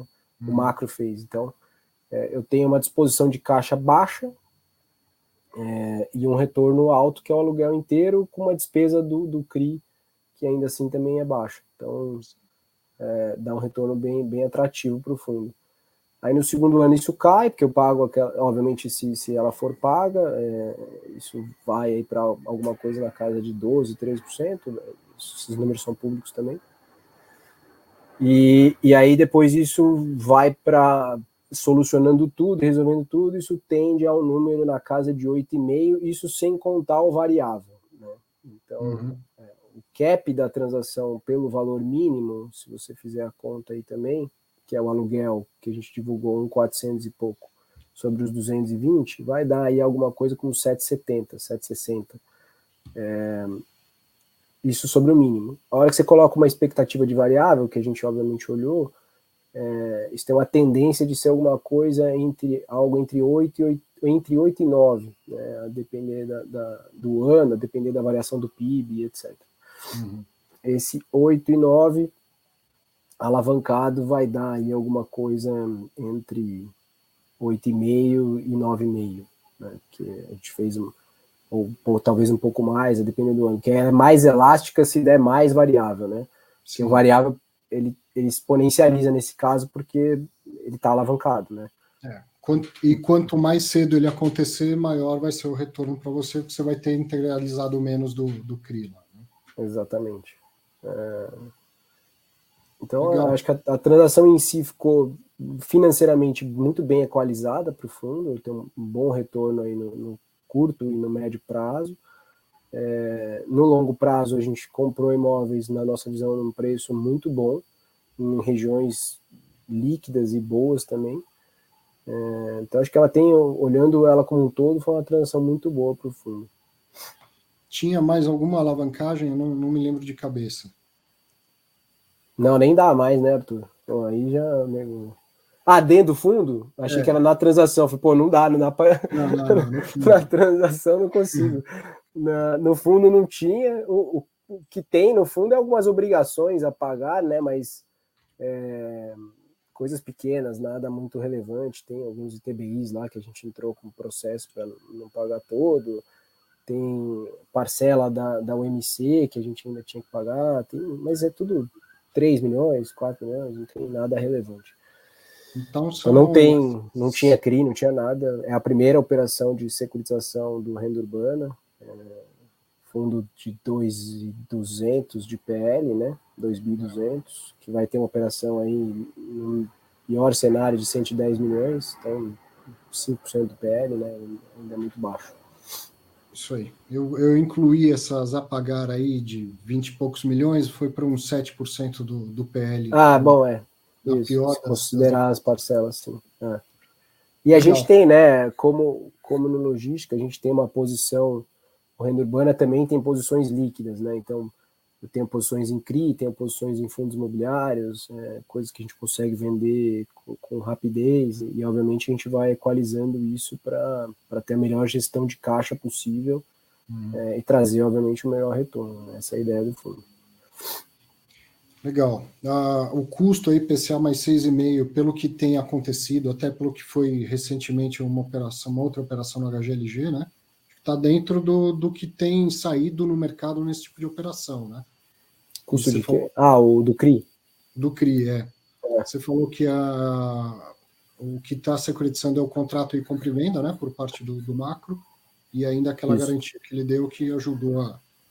a, a é, o custo, se, se você olhar, subiu, né? É, o HGLG a gente conseguiu taxas bem melhores. É, ah, o caso era maior lá também, né? É, o prazo era igual. Acho que foram, as duas operações que a gente fez foi de 10 anos. O que mudou foi bem a taxa. Lá a gente conseguiu taxas mais próximas de 5. É, aqui já estamos falando de 6,25, 6,5. Uhum. É, e as operações que têm saído do mercado estão nessa casa, aí, entre 6,25 e 6,75. É, isso dificulta um pouco o processo de fazer novas operações, sendo bem sincero. Sim. Quando a gente fez no HGLG, é, eu até falei isso aqui quando a gente teve junto, lá estava muito óbvio, né? Era no-brainer a, a, alavancagem. Ah. É, valia muito a pena e fazia muito diferença na conta. Essa já do renda urbana já está um pouco mais apertada. Né? Aqui a, a, o grande diferencial é que a gente conseguiu já um, um spread em cima do, do valor é, do cap mesmo e eu tenho variável que vai me dar um é, se vem variável dobro, né? Então, uhum. isso que trouxe esse a mais para a gente. Mas está apertado, né? Então, esse mercado de crédito já precificou, coisa que não tinha acontecido ainda, e acho que a gente se aproveitou bem do momento no HGLG, aqui já está um pouco mais difícil, e a gente tem sentido o mercado um pouco mais difícil também. Então, é, você vê que até as próprias operações já estão saindo com mais dificuldade, né? mais apertadas também, as que estão saindo alavancadas, a hora que você faz conta não tem ganho nenhum, é só porque o cara não tem caixa. Sim. Então é, a gente tá ainda fechou, mas assim não está mais tão óbvio quanto já esteve, né, na nossa visão, obviamente. Então, os próximos passos é quando o mercado é uma, uma acalmada, vir uma nova emissão, pôr dinheiro para dentro de novo, né? Isso quando tiver clima para fazer uma boa emissão ao preço próximo do patrimonial. Aí, né? É, o fundo precisa ganhar. O, o renda urbana ficou muito descontado na nossa visão, né? dado a situação do fundo. Né? O fundo não tem nenhum tipo de problema, ele fez aquisições em momentos muito bons. É, a gente acha que o PL, inclusive, ele está mais para baixo do que de fato valem os ativos. E o fundo está precificando abaixo de PL. Né? Agora encostou um pouco mais, é, mas ele chegou a precificar com 10% de desconto, que na nossa visão não fazia sentido nenhum. Então, o que a gente vai fazer e já está fazendo é mostrar para o mercado que esse PL está errado. Né? Esse, na verdade, uhum. o preço de, de mercado está errado. Uhum. É, os imóveis valem mais do que está precificado na bolsa. A gente deve girar assim a carteira, a gente já vem dizendo isso há algum tempo. É, a estratégia de curto prazo é essa, é, e aí, obviamente, isso vai trazer ganhos de curto prazo para o fundo, e em algum momento a, a, a, gente espera que o fundo seja melhor avaliado e melhor precificado na bolsa. Basicamente, essa é a nossa estratégia aqui. É, essa aquisição já precifica melhor, melhora bem o nosso dividendo né, de curto e médio prazo. Assim, esses sete centavos aqui, eles são efetivamente de distribuição de dividendo. É, que esse 7 é o que a operação gera, né? Ele não está levando em consideração o que eu gero no caixa do dinheiro que eu dispus, né? Então, no fim, a geração é o 7 menos o que eu vou ganhar do dinheiro que estava parado no uhum. caixa e eu entreguei para o macro. Né? Então, aqui é faturamento, o dividendo vai ser um pouco menor do que isso, mas já compõe com o que você tinha e, e te permite aumentar um pouco essa distribuição mensal. É, tem uma perspectiva de. Legal. E aí, no, no no curto prazo, acho que nossa função aqui como gestor é, uma vez que o mercado precifica o PL, um fundo abaixo de PL, e a gente, se a gente achasse que o PL estava errado, ok, né? Aí, eu, aí eu tenho que ajustar o PL, mas eu não acho, pelo contrário, eu acho que o PL tá, é mais para cima do que para baixo. Então a minha função aqui é comunicar, reagir, né? Enxergar isso, né? É, é reagir, é reagir a isso. Então a gente vai reagir. Tá, vender ativos, mostrar que, que dá para vender acima do que está marcado, distribuir. Exatamente. A gente precisa Muito reagir. Bem. Óbvio, tudo é uma questão de conseguir também, né? É, uhum. Mas a estratégia que a gente quer é, é essa sim e, e, rápido, tá? A gente já está trabalhando em cima disso. Legal. A gente já vem dizendo isso também, acho que acho não, a gente vem dizendo isso de alguma forma nos relatórios e etc. Então a, a, a ideia é essa sim. E, pô, o fundo continua super redondo, é, contratos todos de longo prazo, que a gente acha que com a tese muito bem equacionada em cima dos pontos comerciais, a gente vê um ganho muito grande para o longo prazo. É, fundo redondo, sem vacância, sem inadimplência, com bons imóveis, bons locatários. Né? É, não faz muito sentido, de fato, onde ele está hoje, mas acho que também tem um pouco de mercado ruim, as coisas acabam precificando errado, e no fim é oportunidade também para quem está vendo a oportunidade. Exato, exato. É. Essa operação ainda falta anunciar a fase B e C, mas a, a securitização de 110 já cobre tudo isso, quer dizer, tá, financeiramente está toda encaixada, né? Só falta uma burocracia ou outra aí para anunciar o fechamento por completo dela, né? Perfeito. Ainda tem um caminho burocrático pela frente, mas que a gente vai concluindo aí aos poucos. Tá bom. Ó, a vantagem de soltar fato relevante na última do ano é que a gente falou meia hora aqui. Você, Desculpa. Você dominou fatos relevantes da semana aqui. Eita, e com isso ganhamos. Mas eu, eu, toda vez eu, eu, acabo ultrapassando, né? Putz. E, eu, e, e, essa semana tem outros fatos relevantes aí que até eu tô, tô na expectativa aqui de ouvir, viu? Que realmente tem uns mais interessantes do que o nosso. Estou ansioso pelo seu programa dessa semana, Arthur. Vou, bom, provavelmente vai ser gravado na sexta-feira, né? Porque sábado vai estar todo mundo de ressaca, mas tá bom, é. certamente vai ter fatos relevantes.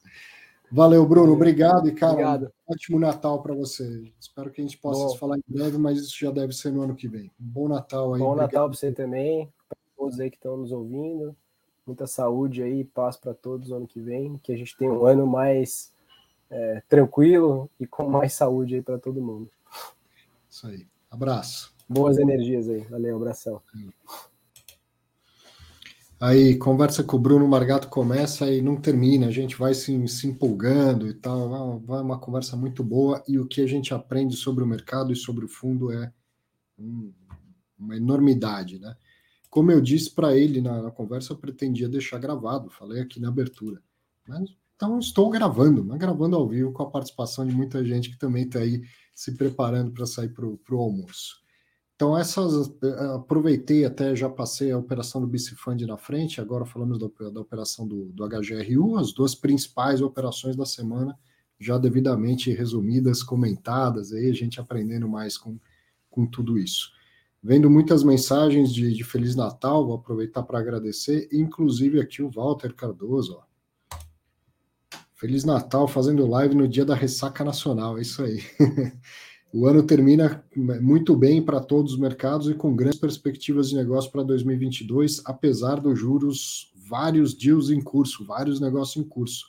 Walter é presidente da CBRE Brasil. Você está falando é porque sabe o que está dizendo, né?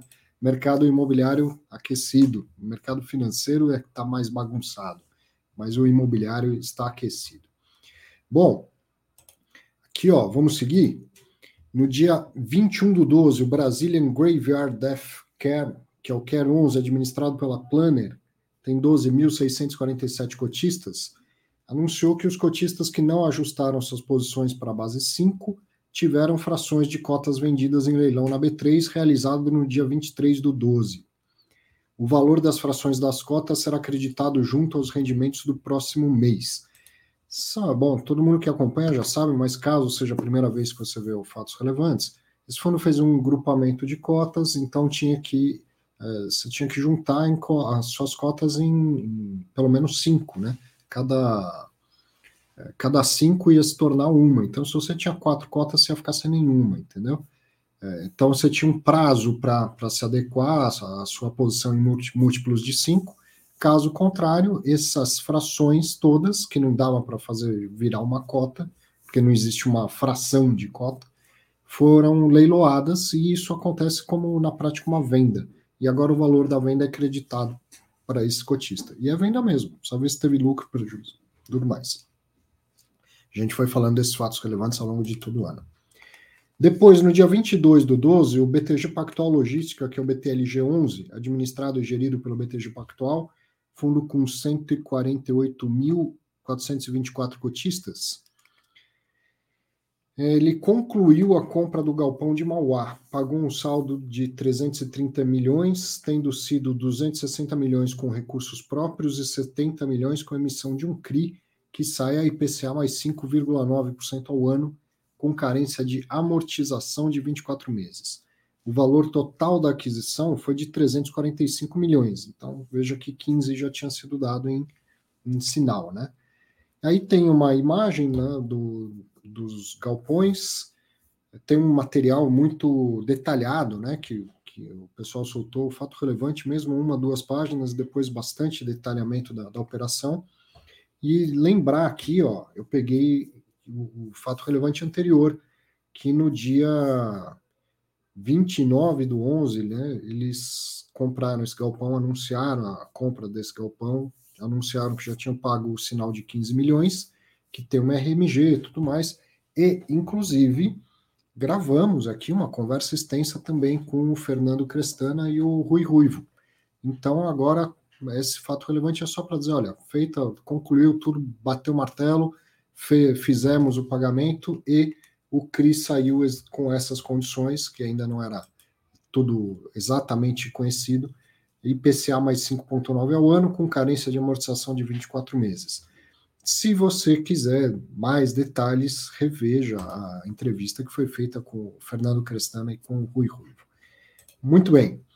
Outro fato relevante da semana, o Iridium, né, que é administrado pelo BTG, gerido pela Iridium, tem 211.723 cotistas. Ele solta um fato relevante a cada etapa do, do da emissão, e esse último foi para dizer que foi encerrada a 11 emissão de cotas do fundo.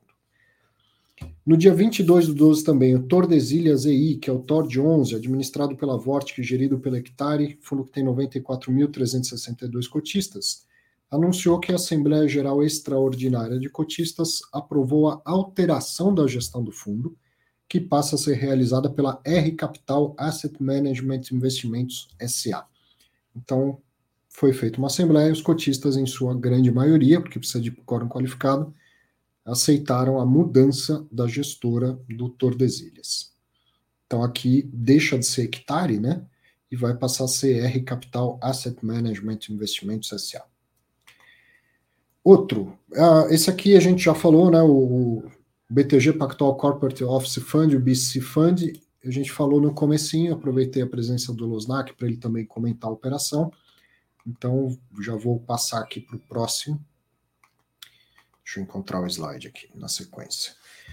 Aqui, ó, no dia 23 do 12, o Rio Negro, que é o RNGO 11, administrado e gerido pela Rio Bravo, fundo com 15.182 cotistas, anunciou que a Enjoei SA enjoou do imóvel lá do, de Alphaville. Enjoei SA comunicou a rescisão antecipada do contrato de locação que terminaria em 30 de junho de 2026. É, o contrato tem um aviso prévio de 90 dias e a multa equivalente a três meses de aluguel, mais a devolução da carência e das isenções que foram dadas. A vacância do fundo deve subir para 27,5%. A Enjoei ocupa 3,5% do, do ABL do, do fundo, e a vacância, então, com a saída dela, vai para 27,5%. E o resultado do fundo deve ser impactado negativamente em 2 centavos. Eu, eu acabei nem, nem perguntando se o pessoal da, da, Rio Bravo queria comentar um fato meio corriqueiro entre site de, de inquilinos, mas depois eu sempre me arrependo, sabe? Porque a participação do, do gestor é, é sempre muito enriquecedora. Eu aqui, por exemplo, fiquei com a seguinte sensação. Ó.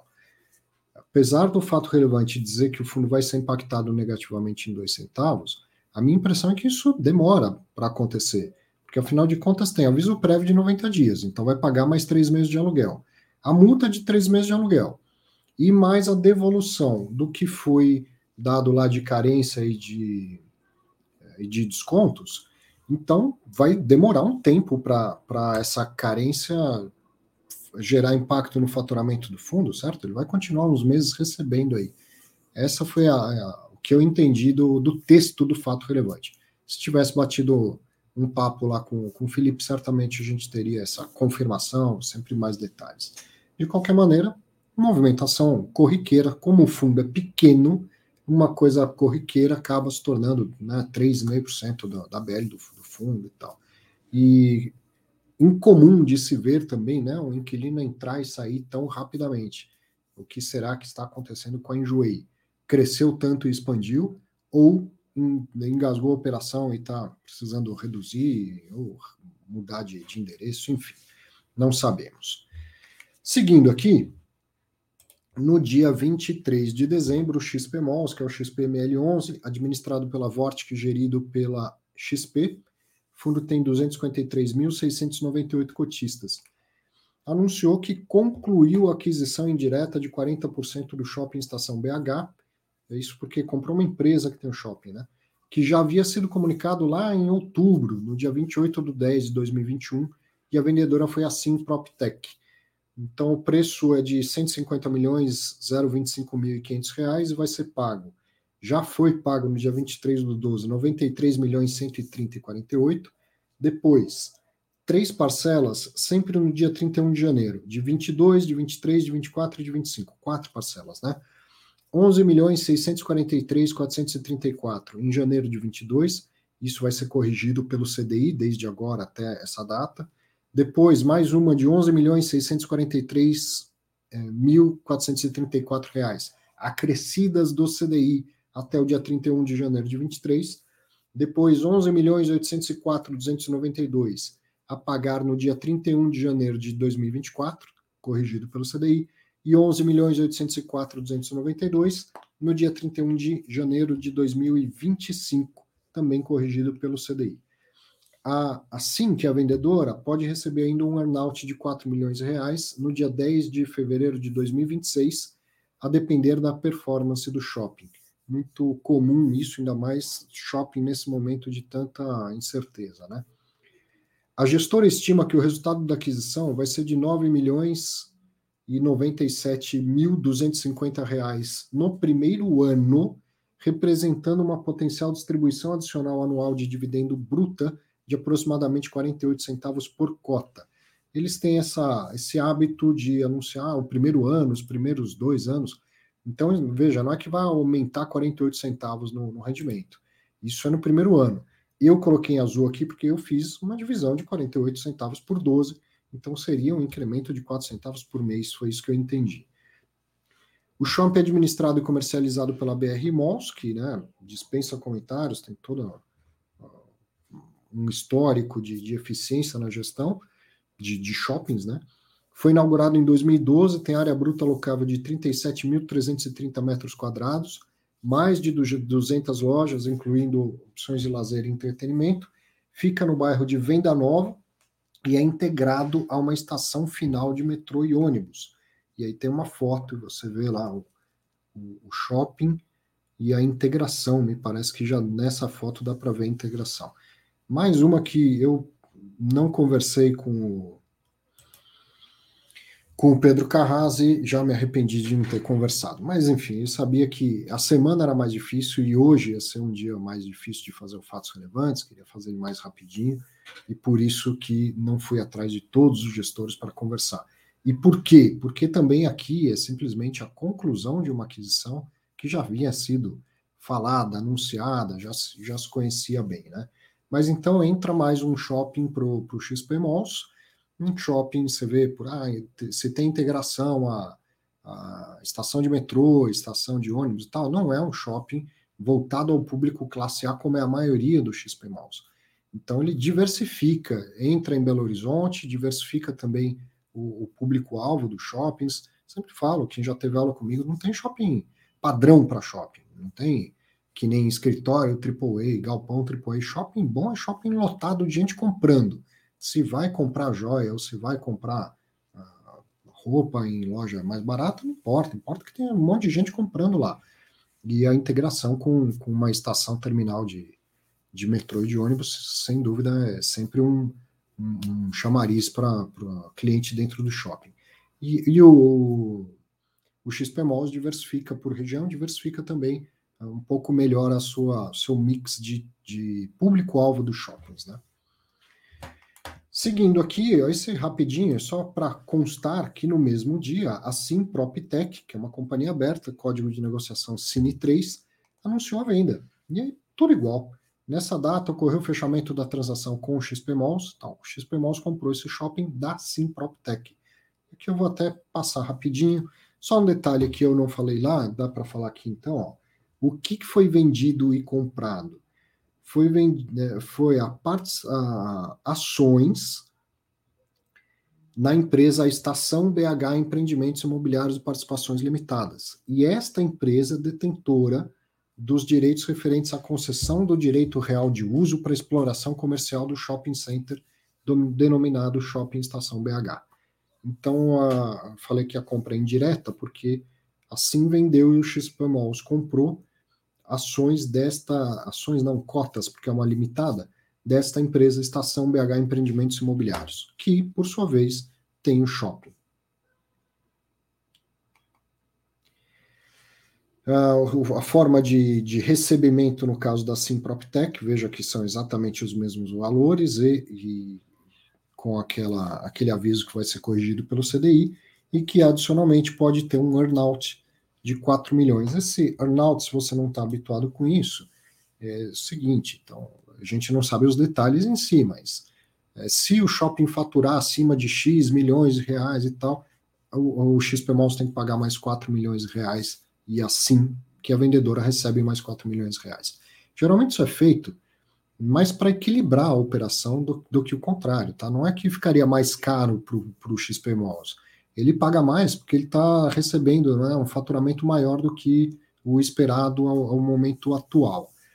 Como está bem difícil fazer projeção de, de shopping, fazer projeção não é fácil para nada, mas para shopping, com, com tudo que a gente passou de fechar tudo, aí abre, aí fecha de novo, aí abre novamente, aí agora tem outra variante, será que os shoppings vão efetivamente em 2022 operar 100% abertos e tal? Então, como fica ainda mais complicado, ou a gente tem uma sensação mais clara da incerteza, porque né, no final das contas tudo é incerteza, o amanhã é sempre incerto, os investimentos todos são feitos em ambiente de incerteza.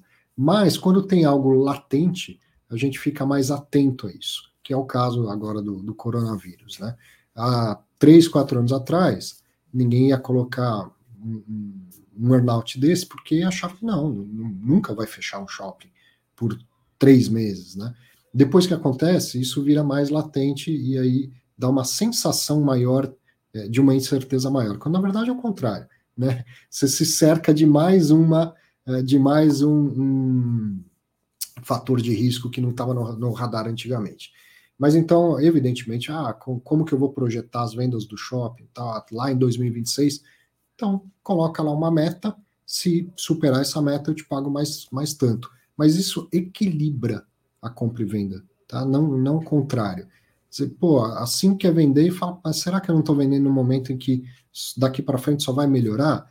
E o, o, então vamos fazer o seguinte: se você, XP Malls, comprar e, e né, tiver um faturamento muito maior do que X, então você me paga um a mais. E aí fica mais fácil de todo mundo acertar o preço agora. Muito bom.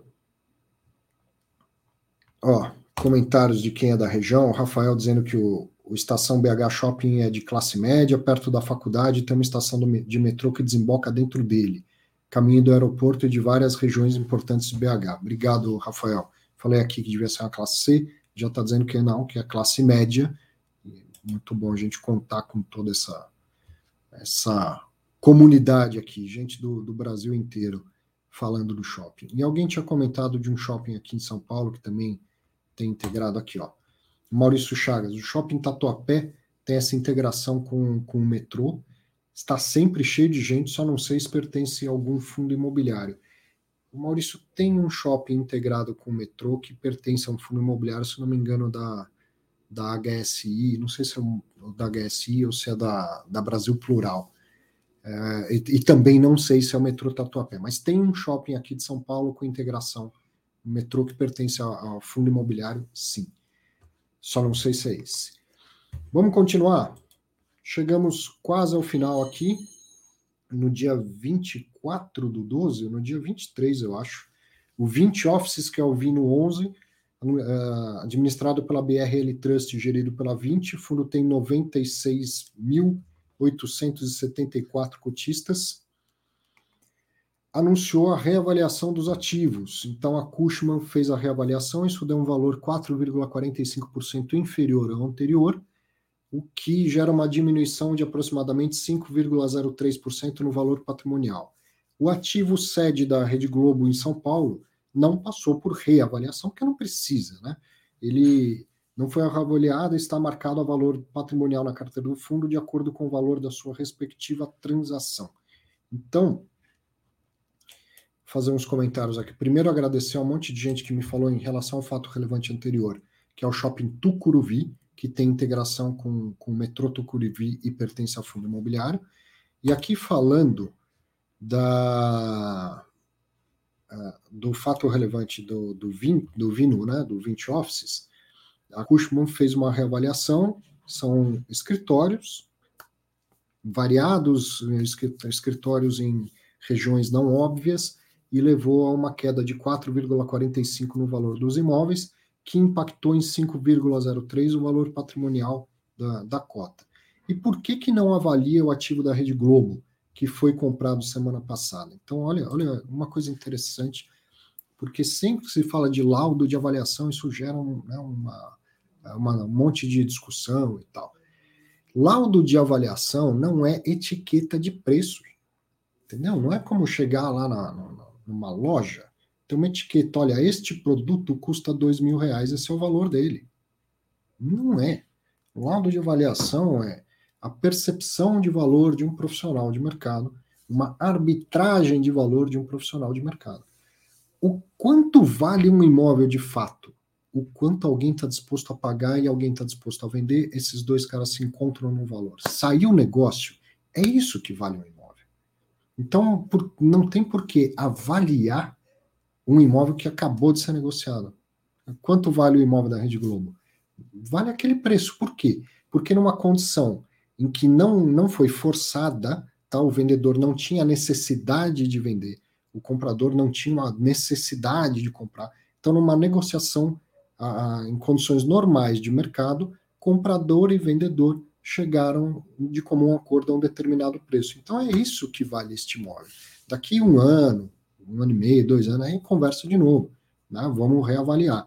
Mas não tem por que você contratar a Cushman, a CBRE, a JLL, tá para fazer uma conjectura, uma arbitragem de valor, por mais que imbuídos de toda a técnica, né, de, de, de todo um padrão, não tem por que avaliar algo que tenha avaliação, eh, aquela que é nua e crua, que é uma operação no mercado que não tenha sido em condições desiguais, que não tenha sido forçada em nenhum dos cantos, certo? E aqui ainda no caso do no caso do, do Vino, essa reavaliação ela tinha uma importância maior, porque faltava isso para chegar a todas as condições lá da emissão de cotas que vai custear a compra do imóvel da Globo. Então eles disseram que ah, o valor de emissão das cotas seria o valor patrimonial, só que não o que estava marcado desde o ano passado, o novo valor patrimonial, e ainda não tinha terminado as reavaliações da Cushman. Então, com isso, agora ele já tem o valor patrimonial, já tem o valor das cotas, das novas cotas que vão fazer a, a emissão. Leonardo está perguntando aqui se não foi gravada entrevista com gestores do Bicifund. Não, Leonardo, não, não deu certo. O Ronaldo disse que não, não conseguia gravar, mas eu falei com ele por telefone, pus aqui um resumo do que foi falado, que a gente já comentou, tá? E, inclusive, como naquela no comecinho aqui do Fatos Relevantes, o Losnak estava participando, eu aproveitei para colher as opiniões dele também. Dei as minhas e ouvi as opiniões do, do Losnak. Bom, Foram esses os fatos relevantes. Destaques da semana? Não teve, não teve nem. Fiz em exame essa semana, não separei nenhum destaque. A gente já está uma hora e meia aqui. Minha ideia era fazer um, um fatos relevantes mais curtinho mesmo. Aqui as minhas outras redes. Vamos lá bater um papo rapidinho, perguntas e respostas de cara a cara, mas rapidinho hoje, hein? Porque todo mundo tem ainda os seus compromissos familiares do Natal, né? Deixa eu colocar aqui um link se é a primeira vez que você está particip participando aqui do Fatos Relevantes, eu vou colocar um link, vai aparecer no chat por onde você está assistindo. Clica aí no link que você pode entrar aqui, bater um papo, dar sua opinião, fazer sua pergunta, enfim. E enquanto isso, eu vou ver se tem alguma pergunta aqui por, por escrito. O Marcos complementa, é o Shopping Tucuruvi e pertence ao HSI, HSI Malls.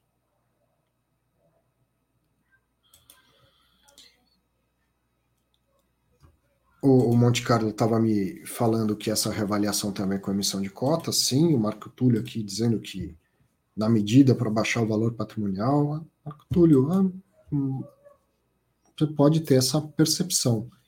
Ah, a gente viu várias ao longo do, do tempo, né, do, dos últimos tempos, é, algumas com aumento do valor patrimonial, um aumento nominal, né, não real, como o Bassi bem bem pontuou no começo aqui, enquanto ele estava participando, mas aqui a gente está falando, no, no, caso do Vino 11, dos ativos boutique. Então, não são os ativos comuns, óbvios. Isso tem é, o seu preço, tem o seu preço. Na época boa, legal, pode ser que estejam demandados, super demandados tal. Numa época de mercado onde tem vacância alta, até nas regiões mais tradicionais, não, não as principais regiões, né? não tem vacância alta na Faria Lima nem no Itaim, mas tem uma vacância razoável ainda na Avenida Paulista, tem uma vacância bastante elevada na Marginal Sul, tem, tem vacância em regiões mais consolidadas. Você não espera que, que vá estar tá bombando o mercado de imóveis fora dessas regiões mais óbvias. Né?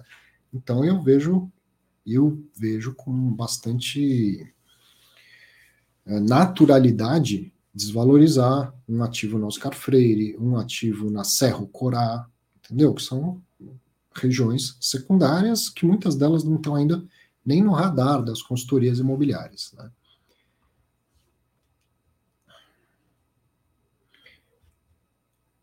Uh, uma retrospectiva de 2021, o Adilson, ela, a melhor delas foi feita pelo André Freitas na semana retrasada lá no, no, no Fiz em Exame, né? Eu, inclusive, distribuí o material que ele apresentou lá, mas foi um ano que começou com a taxa de juro muito mais baixa do que poderia ser no Brasil. Não é assim criticar o Banco Central, era um momento de, de política anticíclica e tal, mas um juro que eu, na época, já falava, né? O Brasil não, não tem esse juro de 2%, e nunca teve, na verdade, porque a taxa de juro longa, os pré-fixados, mesmo com a Selic a 2% ao ano, estava lá em 5%, 6% ao ano, né? E que e depois começa a subir e termina o ano com 9, 25, projetando 11 e pouco para o começo do ano seguinte. Então foi um ano muito, muito, muito intenso, assim, dois anos em um, sabe? De, de mudanças na, na, na macroeconomia muito rápidas, muito aceleradas. E então o, o que nos mostra é o quanto o juro baixo é bom, é expansivo, quanto o juro alto é ruim. Né?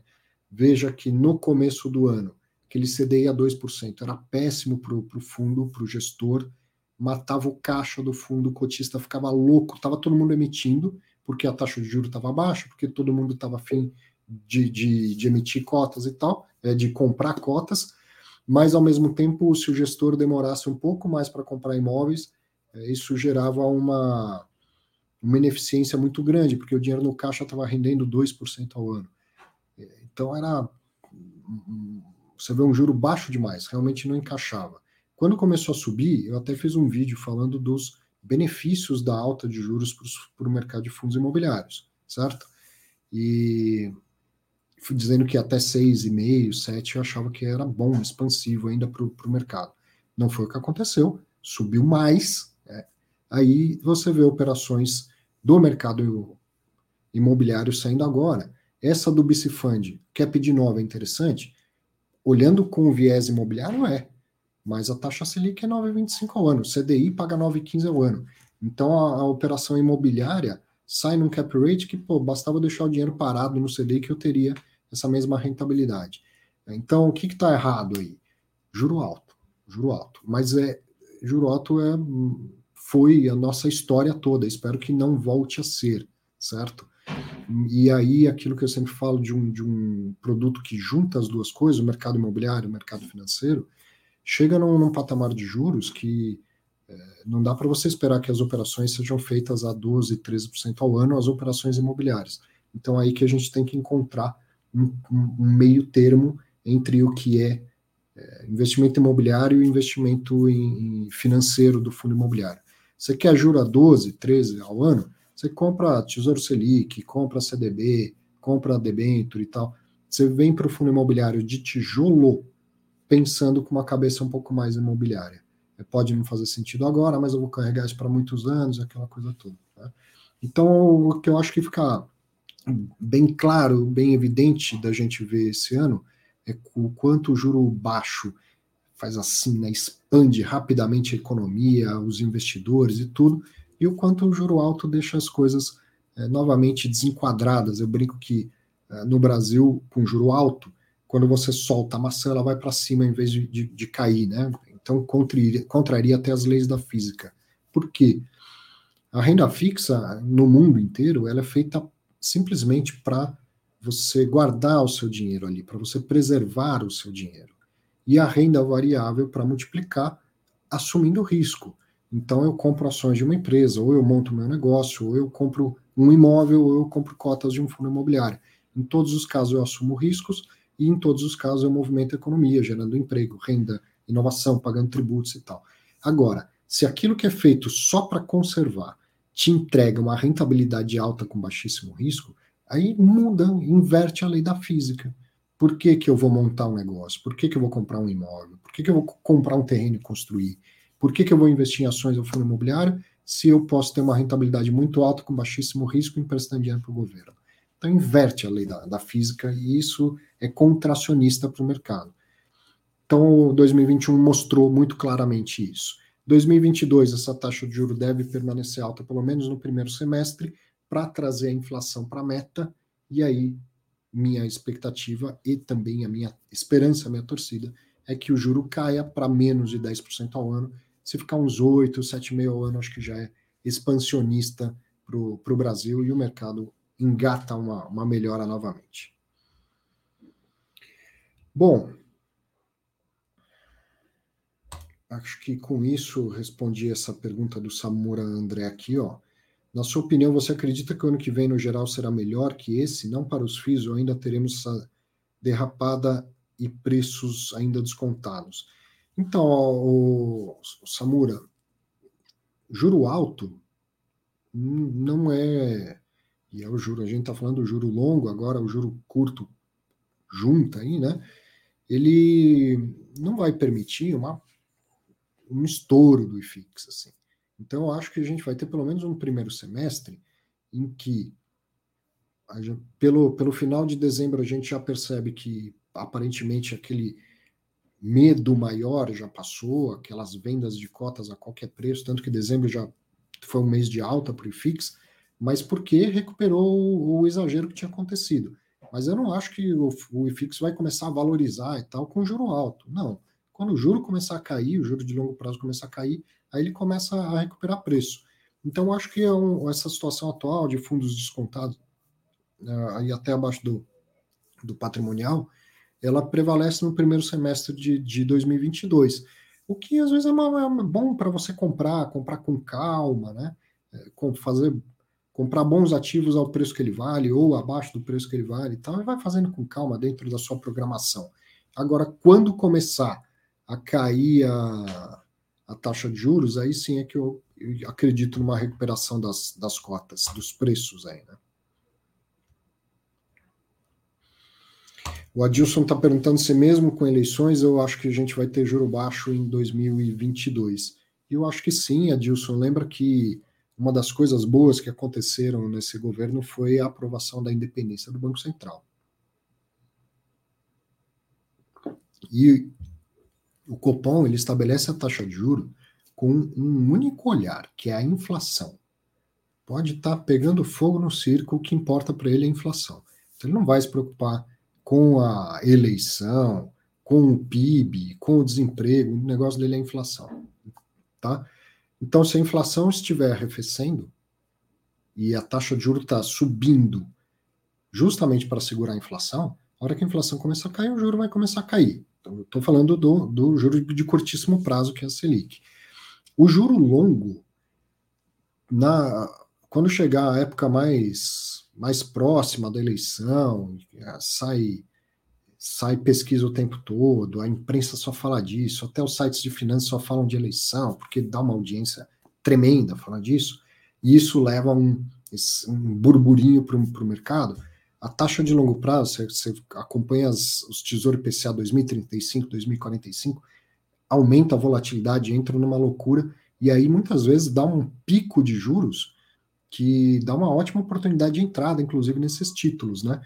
Mas uh, é tudo muito rápido, é muito volátil mesmo. É uma pesquisa, é uma notícia e tal, começa a entrar numa, numa doideira que fundo imobiliário não costuma acompanhar, tá? Eu já tenho um vídeo aqui no canal, vou colocar o link disso lá no, no meu no meu Telegram, mas tem um vídeo em que eu comparo as duas últimas eleições presidenciais.